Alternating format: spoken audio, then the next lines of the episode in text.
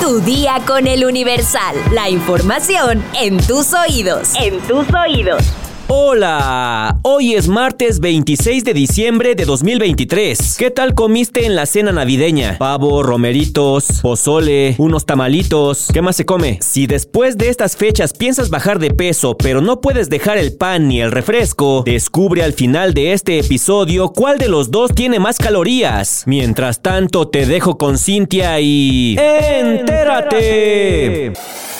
Nación. En la víspera de Navidad, al menos 65 personas fueron asesinadas en el país, de acuerdo con cifras preliminares del conteo diario de la Secretaría de Seguridad y Protección Ciudadana. La mayoría de las víctimas de homicidio doloso se registraron en el Estado de México, donde acumuló 8, al igual que Michoacán, ambos acechados por los grupos criminales. Durante el fin de semana previo a la Navidad, se cometieron un total de 188 asesinatos en el país. El 23 de diciembre, se contabilizaron 58 asesinatos, según las estadísticas del reporte diario que presenta una subestimación con respecto a las cifras mensuales del Secretariado Ejecutivo del Sistema Nacional de Seguridad Pública. Michoacán, gobernado por el morenista Alfredo Ramírez Bedoya, se convirtió en el estado más violento el fin de semana pasado al acumular 23 asesinatos de viernes a domingo. Le siguió Guanajuato con 19 víctimas de homicidio doloso, Estado de México con 16, Chihuahua con 13, Morelos con 12, Jalisco también con 12 y Baja California con 11. Del primero al 24 de diciembre, 1.637 personas han sido asesinadas en el país, un promedio de 68 diarias. Esto conforme a las cifras del conteo diario elaborado a partir de los reportes de las fiscalías o procuradurías estatales.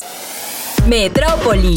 La Secretaría de Seguridad Ciudadana informó que 52 personas superaron el límite permitido de alcohol en la sangre, por lo que fueron remitidos al Torito. Además, 50 vehículos fueron llevados a un depósito vehicular esta Navidad. Entre el 30 de noviembre y el 24 de diciembre, la Secretaría de Seguridad Ciudadana realizó 319.257 pruebas de alcohol stop ambiente al interior del vehículo y 12.900 915 pruebas de alcoholemia, aire expirado. De ese número, 1.349 conductores superaron el límite permitido y 1.329 vehículos fueron remitidos a un depósito vehicular. Con el fin de evitar accidentes, la CEMOVI y la Secretaría de Seguridad Ciudadana anunciaron que el alcoholímetro estará instalado de manera permanente durante todo diciembre, todos los días de la semana durante 24 horas en las 16 alcaldías días de la Ciudad de México. Además, estará activo hasta la primera semana de enero. En tu día con el Universal queremos hacer un pequeño recuento del año. ¡Acuérdate! Enero. La ministra Norma Lucía Piña se convirtió en la primera mujer presidenta de la Suprema Corte de Justicia de la Nación. Ovidio Guzmán, hijo del Chapo, fue capturado por segunda vez por las autoridades de México. Meseros del restaurante La Polar golpearon y mataron a un cliente por negarse a dejar propina tras quejarse por un mal servicio. La FES Aragón determinó que la ministra Yasmín Esquivel sí plagió su tesis. Reabren la línea 12 de el metro. Los usuarios volvieron a usar las nueve estaciones del tramo subterráneo. Masacre en Veracruz. Asesinan a dos niños y cuatro adultos en un ataque armado. Febrero. La tía de una familia fue asesinada en Azcapotzalco. El pleito se dio supuestamente por pelear por unos terrenos. La sobrina de la víctima fue detenida. Un jurado de Estados Unidos declaró culpable a Genaro García Luna de los cinco cargos que se le imputan. En Zacatecas, miles de ciudadanos salieron a marchar en contra de la violencia y la inseguridad.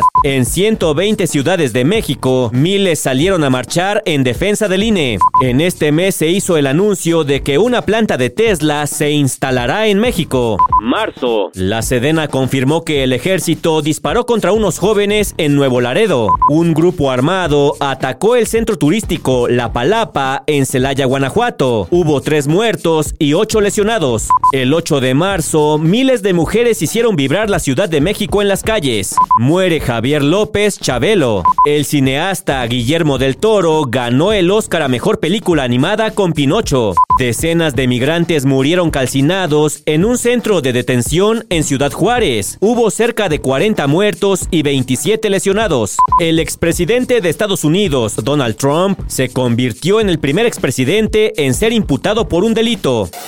El pan dulce y el refresco son dos alimentos que la mayoría de la población mexicana incluye como parte de su día a día. Si bien ambos son preparados con diferentes ingredientes, todos sabemos que tienen un alto valor calórico. Pero si tienes que decidir entre uno y otro, aquí te decimos cuál de los dos tiene más calorías. Una porción de 100 gramos de pan dulce tiene alrededor de 158 calorías, que aumentan si además tiene ingredientes como chocolate, mermelada o algún tipo de glaseado o relleno pues tan solo 100 gramos de chocolate tienen aproximadamente 543 calorías, esto de acuerdo con el portal Tabla de Calorías. Así que la cantidad de calorías de una pieza de pan dulce depende en gran medida de la suma de los ingredientes que contiene. Por otro lado, los refrescos contienen jarabe de maíz, fructuosa, sacarosa, concentrados de jugo de frutas y endulzantes artificiales, por lo que son una fuente de azúcar y calorías. Al respecto, la Escuela de Salud Pública de Harvard reveló que una sola cucharada de refresco contiene 4.2 gramos de azúcar. Ahora imagina vaciar de 7 a 10 cucharadas llenas de azúcar en un vaso de agua. Esto equivaldría a tomarse un vaso lleno de refresco. Así que en promedio, una lata de esta bebida proporciona alrededor de 150 calorías. Así que aunque el pan dulce podría contener una mayor cantidad de calorías, el refresco está elaborado con ingredientes que aportan una mayor cantidad de azúcar, lo que implica un mayor riesgo para la salud. De manera general, lo recomendable es moderar el consumo de pan dulce y refresco, además de tener una alimentación balanceada que incluya agua simple, frutas y verduras. Si quieres más información, consulta nuestra sección menú en eluniversal.com.mx.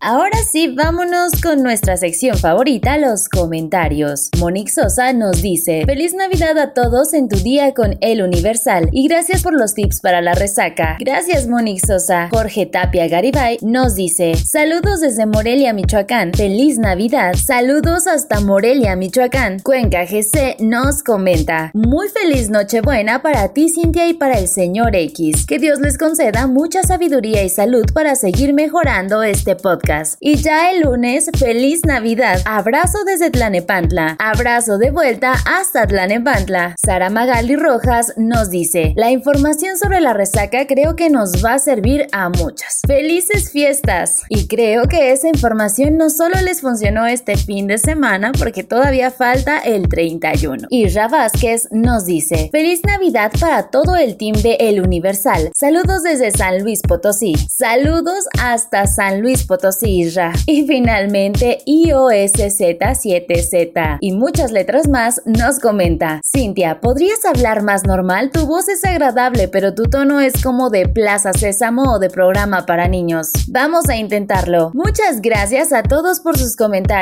y muchas gracias como siempre a Oscar Cañas por su excelente trabajo en la postproducción de este episodio.